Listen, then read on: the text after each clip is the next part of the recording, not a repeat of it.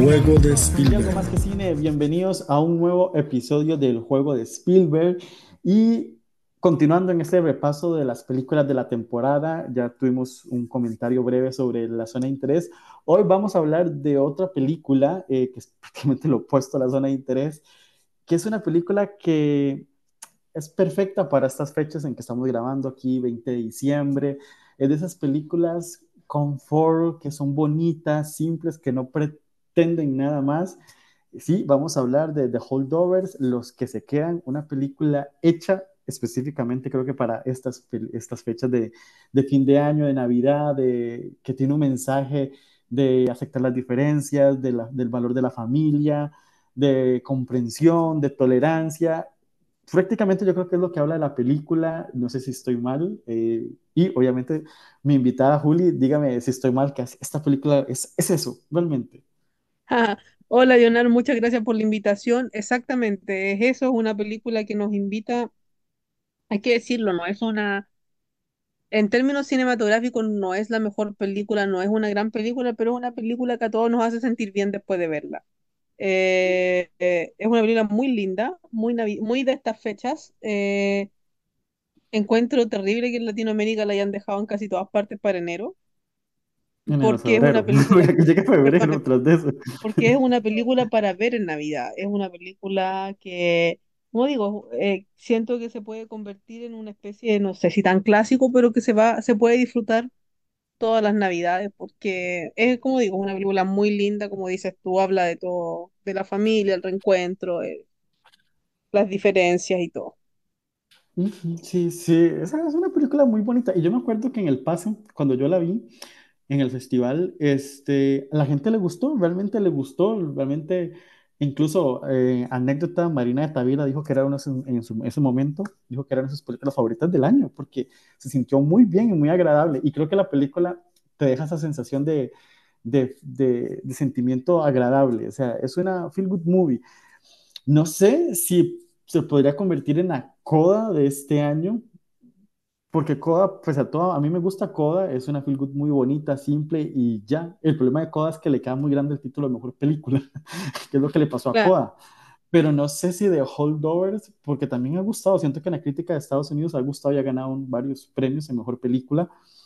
No sé si se puede convertir en ese, esa película que va subiendo ahí, como fue Coda en su momento, no sé si lo ves por ahí.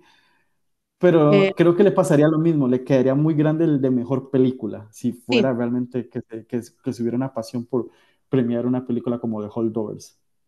sin embargo, lo, lo voy a decir, eh, aún no he visto Maestro, la voy a ver esta noche porque ya llegó a Netflix. eh, Pero Cillian Murphy, que me gustó mucho su trabajo en Oppenheimer, siento que, por ejemplo, esta película tiene mejores actuaciones que lo que tuvo Coda.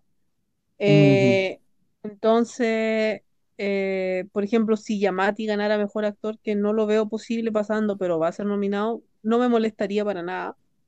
Eh, Personalmente, siento que Yamati al día de hoy, de las actuaciones que son para Oscar, porque para, mí personalmente hay mejores actuaciones, pero de los que están rondando el Oscar al día de hoy, ya que creo que vi las cinco, ¿sí? Es mi, para mí siento que es el mejor de los, de los, ejemplo, pongámoslo así, de los que están nominados al Globo de Oro, en general, tanto comedia, drama, para mí creo que es la mejor actuación, porque siento que no ocupa prótesis, no ocupa gritos, o sea, es una actuación que te transmite mucho con las emociones, con la cara, y cómo Yamati logra que comprendas al personaje, lo bueno, lo malo del personaje, porque es un personaje con muchas capas, y yo creo que lo mejor de la película y lo más rico de la película, que es que todos los personajes, los tres protagonistas de la historia, tienen capas, o sea, no son, no son unidimensionales, tienen conflictos, tienen emociones, tienen sentimientos. Entonces yo creo que eso es lo que me hizo que la película me gustara bastante realmente en Zoom, desde que la vi. Y que con el paso del tiempo me, me ha ido gustando. sí, es que eso es como una película que, como dices tú, le, le quedaría muy... eh, le quedaría muy, eh, muy grande si gana mejor película y todos lo odiaríamos, como pasó un poco con Coda, y es como que realmente ganó eso. Pero, pero es, es una película eh, que si no gana mejor película, igual la vamos a estar. cre- creo que va a ser agradable recordarla. Sí, es que es, es que es una película agradable y sorprende, y sorprende, te lo vamos a mencionar porque es una película de Alexander Payne, que Alexander Payne tiene mucho para hablar también. Y yo creo que es lo que menos podemos decir que es una película de Alexander Payne. A mí me sorprendió, realmente yo no, cuando vi la película, no sé si vos sabías o qué, pero a mí, cuando yo vi la película, nada más sabía que era Alexander Payne y pensé que era escrita por Alexander Payne. Y pues, ¿no? Cuando estaba haciendo la review y después ya hablando de la película, cuando la vi en su momento, este, fue cuando me di cuenta que no fue escrita por Alexander Payne y me sorprende, aunque no descarto que Penn haya metido mano en, dentro del guion de la película, que vamos a hacer, omitiendo un poco el lado personal de los conflictos que, que a la figura de Alexander Payne, me parece que como cineasta es muy interesante en la hora de construir sus personajes y yo creo que es de los pocos cineastas que saben crear personajes y dirigir actores, que eso es muy difícil en ocasiones. Ujú. Sí, efectivamente, esta es una película, es, es una dirección de actores. Eh, creo que la película, como en, en su minuto cuando la vi, lo dije más por el tema de los problemas personales, esta película me gusta más de lo que me debería gustar una película de Alexander Payne. Estamos Sí, claros. creo que a todos nos pasa, Eh, nos pasa lo mismo. Pero sí, o sea, si, no- si nos vamos al recorrido de Alexander Payne, él es un excelente director de actores y eh, generalmente me pasa a mí que creo que eh, los actores de Dern son mis favoritos para ganarlo, o sea, perdón, los actores de, de Payne suelen ser mi actor, mi actuación favorita para ganar los Oscar y nunca los, nunca lo, nunca los ganan. Eh, tengo entendido que este año sería su primer, sería su Sí, primer sí, es, es algo muy, muy paradójico porque si ves el recorrido de las películas de Payne, este, es un cineasta que realmente casi, siempre tiene sus películas nominadas a mejor película, a mejor, los repartos casi siempre están nominados. Podemos hablar de, Las Descendientes, la de George Clooney, que tuvo Clooney nominado a mejor actor. Nebraska, sí, Nebraska de él, que tuvo tanto a Bruce Dern como a John Skip nominados. Este, Entre Copas, que Paul Giamatti, este, bueno, Paul Giamatti se quedó por fuera, pero ¿quién fue nominado ese año por Entre Copas? Porque me acuerdo que Paul Giamatti creo que se quedó por fuera. Sí, chequear, eso fue en eh, el año 2004, vamos a chequear, parece. en- entró, Estuvo, fue el año que ganó, ese fue el año que ganó Jamie Foxx. Eh, la sorpresa de las nominaciones de ese año a la que fue estuvo nominada fue Virginia Ma- Manson por claro, Entre ella, ella fue nominada en actriz de reparto, no, pero que Yamati se queda afuera y sorprendió mucho que entrara Clint Eastwood al final porque no había hecho precursores por Million Dollar Baby, aunque honestamente mirando para atrás, más allá de cualquier problema personal, eh, yo creo que mi- miro ese quinteto y digo Johnny Depp por Finding Neverland, esa no es tu familia. Ujú, sí, Eh, porque, sí, porque estaba sí, por El Aviador, que es una ah, excelente actuación. Para mí era el gana, estaba es el mejor actor de, la, de los que está ahí y estaba Don Cheadle por Hotel Hotel Ruanda. Rwanda. Ujú. Entonces, eh, como digo, eso es lo que pasa con, con Payne. El, tam- también el actor de reparto me gustó mucho, Thomas Hayden Church, eh, sobre los descendientes Clooney. Uno, la película era, mi favorita, eh, o sea, de, prefería que le ganara esa al artista y creo que Clooney, para mí la, actuación de la carrera de Clooney es Clooney en Los Descendientes. Eh, también fue, fue sorpresivo un poco el snob a Shailene Woodley, que habían dado muy bien en los precursores como la hija y es la película que, que pone, que, que nos muestra, nos presenta a Shailene Woodley que después igual a principios de los 2000 se veía como una de las grandes estrellas llamada a revolucionar, no pasó mucho con ella, ahora la vemos en, en secundario, se, se fue quedando. Culpa de Eh, ella eh, por decir que no se lava el pelo. y que, y que come y que comía arcilla. Eh, Culpa de ella, ella fue la que lo dijo, nadie más. Por ejemplo, en Nebraska me gustó mucho Bruce Dern y me gustó mucho el trabajo de June Squibb. Oh, John Scott es que es tremenda. Es que yo es, también la habría premiado ese, ese año, o sea, por eso te digo, eh, Alexander Payne sabe dirigir actores y proba, o sea, Y eh, crea, y crea personajes muy buenos, realmente crea personajes que, con los que uno eh, mortal se puede identificar muy fácil con muchos eh, detalles de la película, de los personajes. Pueden estar en un ambiente ajeno a uno, pero uno comprende mucho las emociones y los conflictos de los personajes, que en esta película, por eso es que yo me sorprendió realmente cuando yo vi que el guion no lo escribió él. O sea, me sorprendió. Creo que es la primera vez, si no estoy mal, si alguien me corrige después, o Juli, creo que es la primera vez que Alexander Payne no escribe su, su película. Claro, pero como dice, eh, encuentro que esta película, esta película eh, no he encontrado un director. eh, no sé si Ale- no, obviamente él no tuvo, él no tiene créditos de guionista, pero me da que al menos mano, redirigió sí. alguna historia eh, porque se ve muy Alexander Payne todo. Sí, es Eh, que, que, que la historia y los personajes tienen esas marcas de Alexander Payne en sus personajes, ese tono, ese tono agridulce, personajes infelices que atraviesan relaciones incómodas. Eh, o sea, tiene es- eso que fue en Los Descendientes en Nebraska o Entre Copas, esta película lo tiene. Entonces, por eso es que yo cuando vi la película no sabía ese detalle, hasta después fue que me enteré que no lo escribió él. Pues sí, y realmente no aparece acreditado Alexander Payne como guionista en ningún lado. Entonces, por eso fue que se quedó fuera de los Globos de Oro. en guion. claro. Pero sí, Eh, bueno, hablemos de, de a la audiencia de que trata esta película, porque estamos hablando de todo menos de lo que va la hablando de la película. película de Alexander Payne, de la filmografía de Alexander Payne, no de la película. Eh, es una película em, que, que recuer- puede recordar al principio mucho a, a la Sociedad de los Poetas Muertos porque estamos hablando de un internado particular, un grupo de alumnos de, de internado particular que son, que se basa en los holdovers.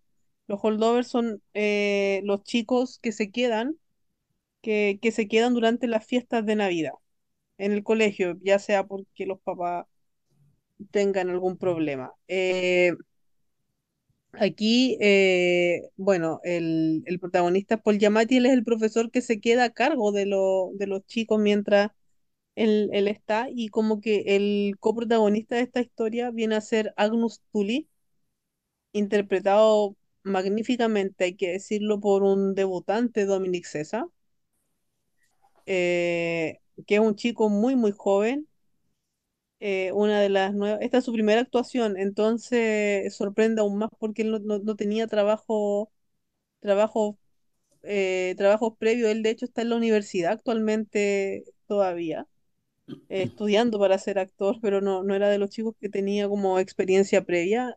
así que, como digo, él viene acá y, y Agnus Tully se tiene que quedar porque la mamá se casa y la avisa que se va de luna de miel, entonces él se tiene que quedar, que quedar en el colegio. Y quedan varios niños en el colegio. eh, eh, en en un principio, con este profesor muy malhumorado, que se nota inmediatamente que es un profesor muy exigente Un y personaje se muy quedan, cascarrabias. Ese tipo de claro, profesor cascarrabia. exactamente esa es la palabra, y con la cocinera de que es interpretada magníficamente por la divina Dios Divine, Divine John la divina. divina totalmente y en esta película. eh, entonces tienen, tienen eso, y lo que pasa con, con, con Agnus es que, eh, bueno, tiene obviamente entre los chicos que está, está el típico niño que es bully y, y un chico muy rico, muy abandonado por los papás, pero como que los papás se arre- el papá se arrepiente a último momento de dejarlo ahí y lo manda en helicóptero en una escena que nos- a mí me dejó, ¿qué es esto? Eh, Es que es un colegio de, de, de, de, pijos, ¿verdad? Como se dice sí, por aquellos rumbos, de, fresas, de, ajá, hay que entender, y, que, Y y sobreentendemos que muchos están ahí porque los papás pagan por estar, que estén ahí. claro, es un internado, es un internado y estamos hablando, me, me dejó sorprendida porque estábamos hablando de que esta película también está ambientada en los años 70, no en los días de hoy. Entonces llega el helicóptero, baja y ahí eh, el niño, este niño rico, que el papá se arrepiente, que lo había dejado como castigado ahí, eh, le dice a los compañeros, a todos los que están ahí, a todos los holdovers, que él los invita a esquiar por las vacaciones con él. Entonces todos empiezan a llamar a las familias para que los autoricen, ya todos los autorizan y con el único que no se comunican es con la familia de Agnus. Entonces el chico tiene que quedarse ahí. Y ahí, eh, bueno, ahí ya no vamos a dar más spoiler para que la gente lo vea. Eh,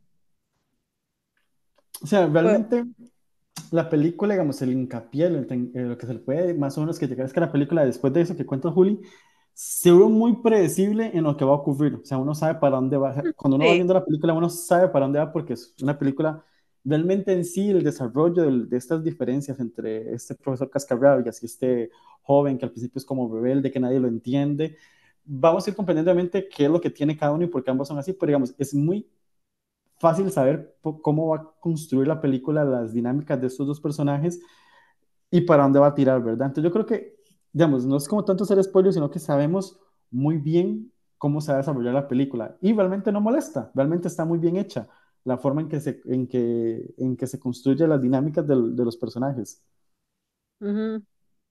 Sí, exactamente. O sea, como dices tú, la película es predecible y como que en ese minuto tú sabes todo lo que va a pasar. Tú, dices, esta es como la planilla de, de estas películas que se llevan mal, que tienen un problema y al final terminan siendo un apoyo importante. Es eso. Pero, eh, como decimos, el guion está tan bien escrito que, que es imposible que no te quede como una sonrisita mientras ves, ves todo el desarrollo. Sí. Eh, es eso. Eh, dejas atrás problemas, todo tipo de problemas, diferencias racial, diferencias de historia. Eh, la historia del personaje de Divine Joy Randolph, la, que es la cocinera, ¿es Mari, parece su nombre? La, la vi hace como un mes. Yo, No. parece que es Mari el nombre. Es, es una historia que de verdad llega. Eh, Maryland comparé se llama.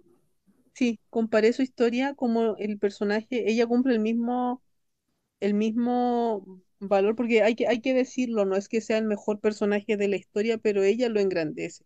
Pero al final cumple el mismo personaje que cumplía eh, Octavia Spencer en The Help, que es como ese alivio un poco cómico, pero a la vez tiene una historia, una historia terrible detrás. Entonces, cuando yo terminé de ver la película, inme- inmediatamente dije, oh Dios mío, ya va a ganar el Oscar.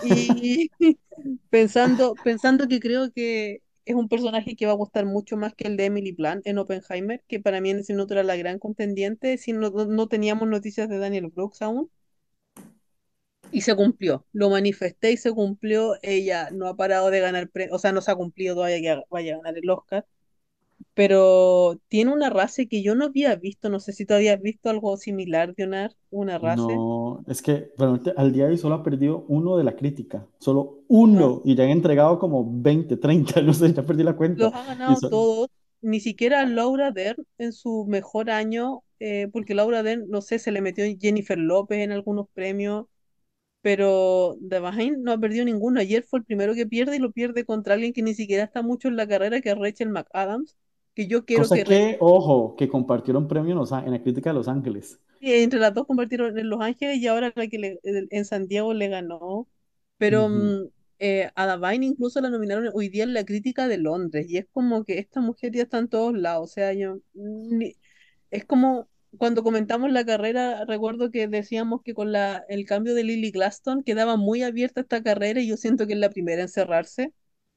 Porque en todas las demás tenemos competencia todavía.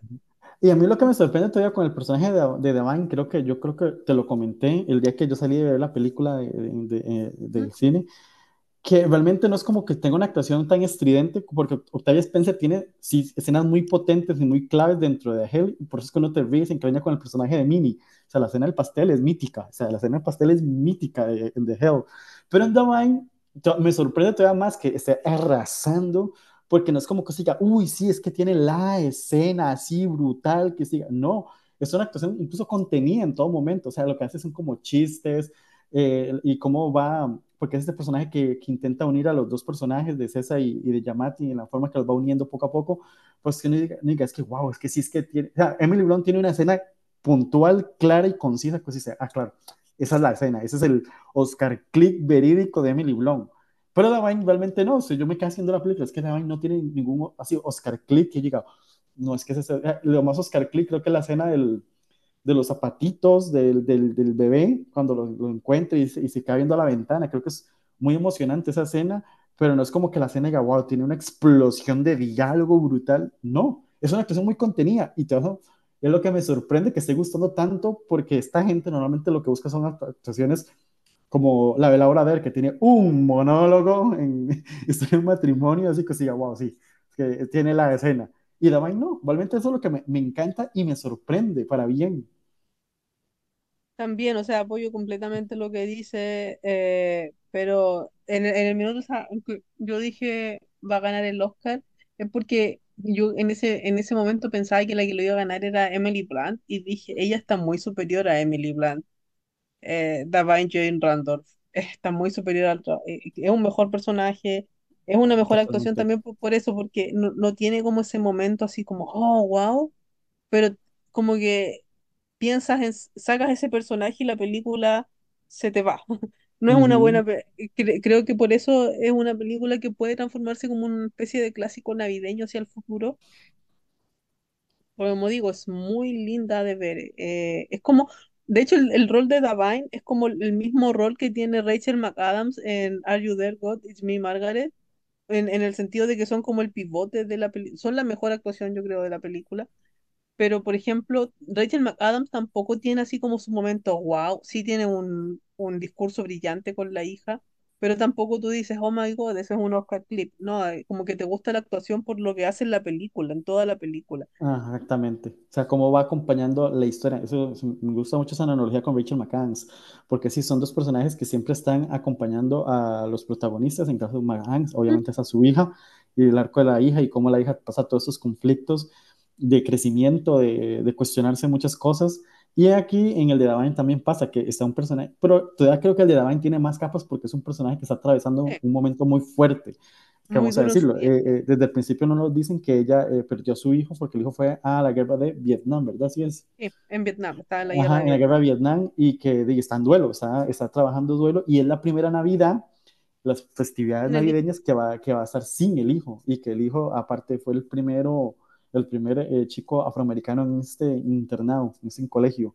Entonces como claro, que ya está atravesando muchas emociones y que por eso decide quedarse en casa, eh, de, ahí con, los, con en el colegio, cocinando con lo que tiene para no atravesar, o sea, está en esa parte del duelo y yo creo que el duelo va a ser uno de los temas muy constantes eh, que vamos a estar viendo en muchas películas de este año, de esta temporada, ese, ese, tipo de duelo. Y aquí también lo vuelve a reforzar. Incluso el, Paul de, el de Paul Giamatti también está atravesando varios momentos emocionales de su vida, eh, de por qué, incluso es, es, un señor alcohólico, by the way, por cierto. Incluso claro. de César, César también a, a, atraviesa un, un, una, una, un problema muy emocional no solo por la relación tan distante que tiene con su madre y este nuevo matrimonio, sino también con lo que pasa con el papá, que no vamos a revelar porque si hay un girito, un pequeño giro hacia el final con el personaje de César, que todavía te da muchísimo más entendimiento de por qué el comportamiento a lo largo de la película del personaje y bueno, cuando ya aparecen los papás, es que también es para, para entender muchas cosas. Y me encanta mucho la escena de Davine donde ella llega y se siente y le da la mano a César mientras están, el personaje de Yamati está adentro Mm, conversando sí, con el director. Me parece muy tremenda todo la forma en que se desarrolla también la, la, el conflicto, tanto dentro del despacho de dirección, ¿verdad? Que está confrontando a los papás de César y todo lo que pasa, ¿verdad? Por algo pasa. Y en el momento preciso donde llega Damán y le da la mano, es que en serio te conmueve mucho la, el, todo ese, ese, ese, ese arco, ese, ese, momento te conmueve mucho y te emociona y, y, comprendes muchísimo. Yo creo que es el momento donde uno comprende más cosas a los personajes, es que es tremendo. Sí, como dices, totalmente de acuerdo. Eh, Claro, y es como el, es como el, es como la escena de la película, bueno, también hay una con Yamati tremenda en el comedor, pero como que esa es la película que tú dices, ¡ay, qué linda película! Como que no puedes, no, no, a mí se me dibujó como una sonrisa y ya, ya tenía como pena, estaba bastante emocionada con la película, pero la encontré muy linda, como digo. Eh, así que sí, o sea, esta película, como dices tú, yo la recomiendo mucho. Eh, es muy familiar y es para verla en familia en realidad, es como, Sí, es una película que puedes poner en estas fechas de Navidad. O sea, te pones el 24, el 25 de, en la tarde, después de abrir los regalos, de, de, comer. Es una película dominguera de estas fechas. Como se dice, claro, esta es la película que le puedo poner a mi mamá. Y ya sabemos si a las mamás les gusta, es por, por algo.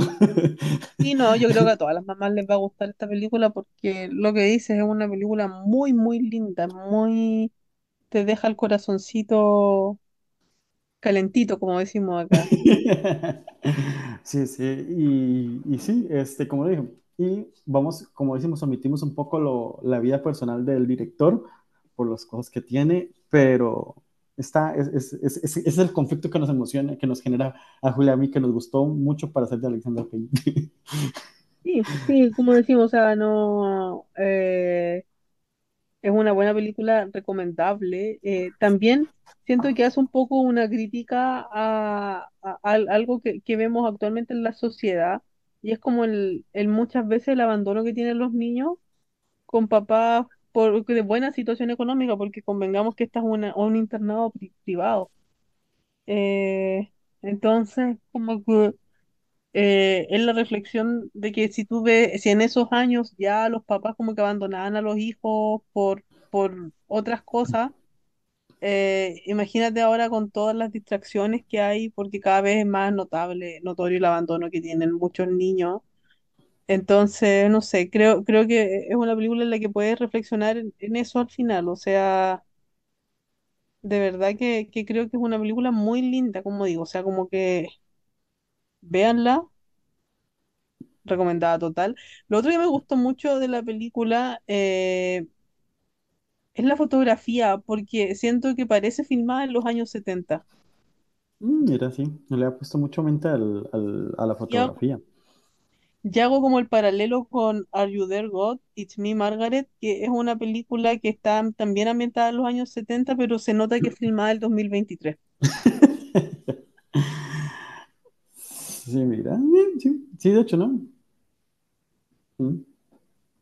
Sí, tiene una fotografía como de esas setenteras, sí, es- ese tipo de granito y así. Sí, sí, ahorita que lo mencionas, ahora que le estoy haciendo memoria, pues sí, sí, realmente. Este, no, realmente estos de holdovers, no sé si le quieres agregar, bueno, aparece Carrie Preston ahí, y tener a Carrie Preston siempre es un factor cómico en la película, ya que eso también, a los momentos que aparece, me, te- te- está, está divertida Carrie Preston ahí también, Ujú. y toda esta relación. Sí, es Vale. un personaje chiquito, pero, pero que igual está bien. Es que realmente todo el, lo- el elenco, todo el elenco está bien, incluso los chicos que aparecen al principio, que es posiblemente lo que contaste, lo del avión, lo del helicóptero, todo está muy bien realmente y tienen sus momentos cómicos y sus momentos... Creo que, o sea, no está mal la nominación que tenga en, en comedia, o sea, no es una super comedia, pero es una película ligera, entonces sí puedo entender por qué decidieron mandar la comedia. Realmente el personaje de Avain, eh, pese a todo, tiene momentos muy sarcásticos, muy cómicos, pero no cómico exagerado, ¿verdad? No es como, ah, ah, ah", no, no, es una comedia ligera, o sea, podríamos decirlo así. Sí, Sí, pero bueno, no sé si quieres agregarle algo más a The Holdovers. no, no, solo que la vean, porque de verdad es una película muy, muy linda.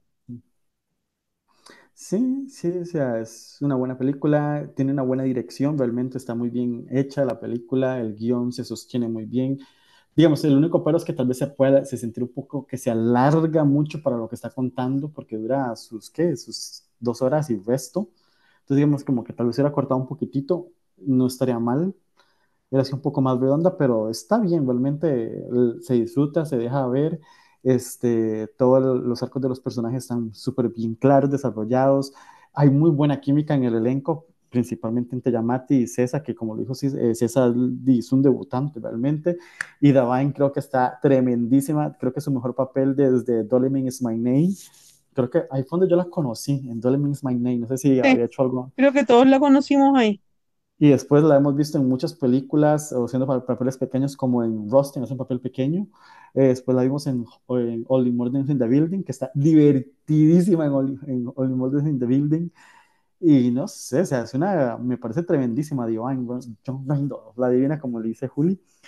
Y veremos qué, qué, qué sucede con esta actriz, porque fijo, o sea, si gana el Oscar, se puede convertir en esta, también una actriz de carácter como Octavia Spencer, que después queda en el, en el imaginario colectivo y pues, sí. Pero bueno, esto es The Holdovers, es que no, hay, no, es, no, es, una película que dé tanto para hablar, ¿verdad? Tampoco. Pero queríamos dejar en actos que hablamos de la película, lo comentamos, como les va a llegar a cines a partir de eh, enero en Latinoamérica. Ya tiene fecha, eso sí, el problema que decimos es que en serio, en enero, febrero, estrenar esta película, pues no tiene mucho sentido cuando es una película literalmente todo transcurre en, en, Navidad y tiene muchísimas referencias de Navidad, incluso la escena donde van a decorar el árbol y toda la cosa. O sea, es, es una película hecha para estas fechas, pero bueno, así son las distribuidoras, no es culpa de nosotros, este, y si la ven, pues disfrútenla y nos comentan qué les pareció. Muchísimas gracias, Juli. Este, vamos a volver a Muchas gracias por la invitación. vamos a seguir hablando con Julio porque tenemos varias películas para esta semana potentes para hablar. Es que se nos viene Maestro, se nos viene Salvo, se nos viene Priscila, o sea, esto no para. Y pues para continuar con esta festividad, y no, no, no es Mariah Carey, obviamente, la canción que cerramos con una de las precandidatas al Oscar, It Never Went Away, de John Batista. Creo que es una canción que pues puede generar y hablar más o menos de lo que habla también de Holdor. Así que yo me despido, mi nombre es Jenner Hidalgo y nos escuchamos.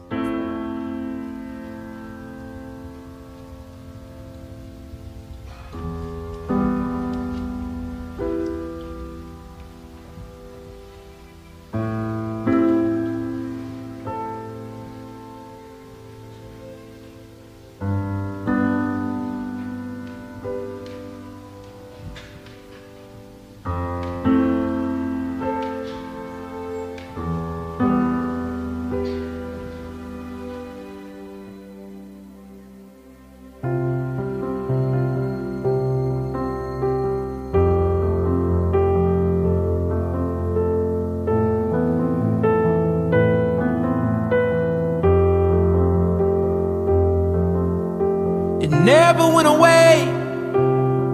Oh, the feeling's just the same. Oh, every time I see your face. Oh, it's never going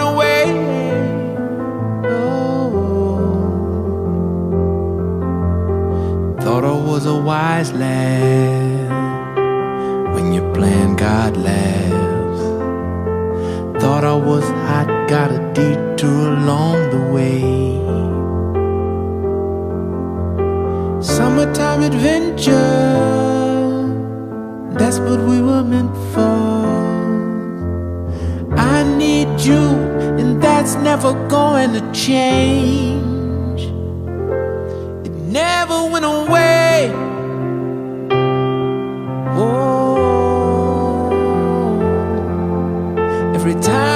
Your face,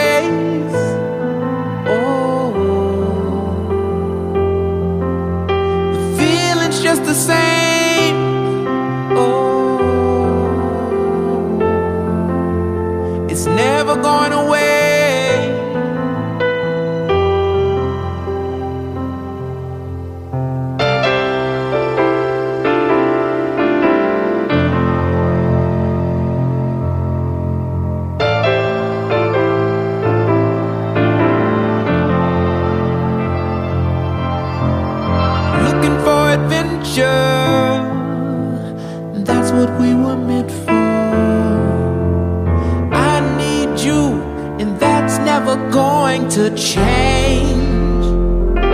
It never